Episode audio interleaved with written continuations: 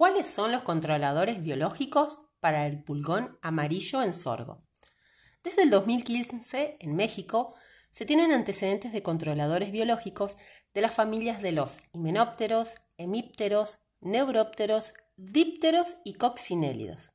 Sí, son muchos nombres raros, pero ahora te cuento cuáles son esos insectos que vos ves en el campo. Se han identificado alrededor de 19 controladores naturales. Las moscas tipo vaca clavata y alograpta, que son unas moscas mucho más chiquitas que las moscas comunes que vos ves, eh, las moscas domésticas, digamos. Bueno, estas son mucho más chiquitas. Las vaquitas son muy buenas controladoras biológicas, todas en todos sus estadios. Crisopas y geocoris. Y te doy un dato. Dos vaquitas y media por hoja consumen 27 pulgones por hora.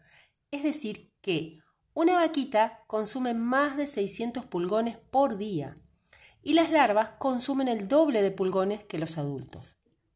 Los controladores naturales del pulgón amarillo tienen un mayor efecto al inicio de la temporada debido a que la población de esta plaga también se va incrementando lentamente al inicio.